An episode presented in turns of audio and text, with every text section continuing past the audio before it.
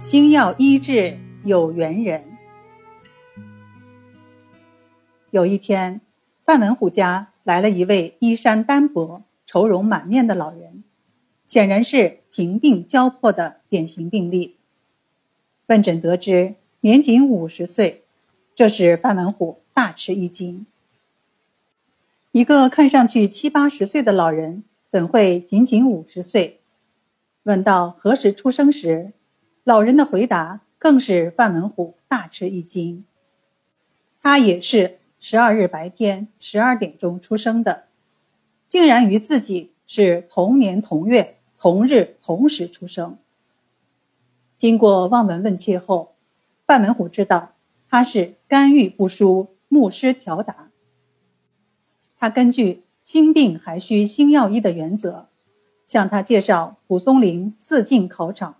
都是名落孙山，但他绝不忧郁，而写下了自勉对联来鼓励自己。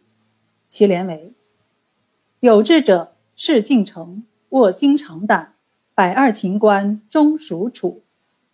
苦心人天不负，破釜沉舟，三千越甲可吞吴。”将故事作为心理疗法来辅助药物治疗。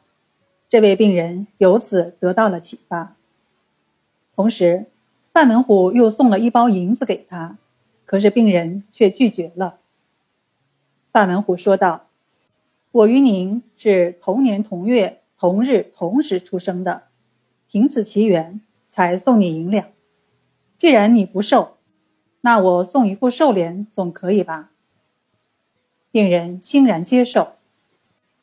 于是，范文虎。便铺纸提笔，书联一幅，联为：“十二月十二日，你我同生，五十春，五十秋，文经祝寿。”同时，范文虎又诚心的赠送银两。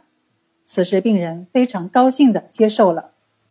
经范文虎长期的治疗和周济，最后此人病去身安。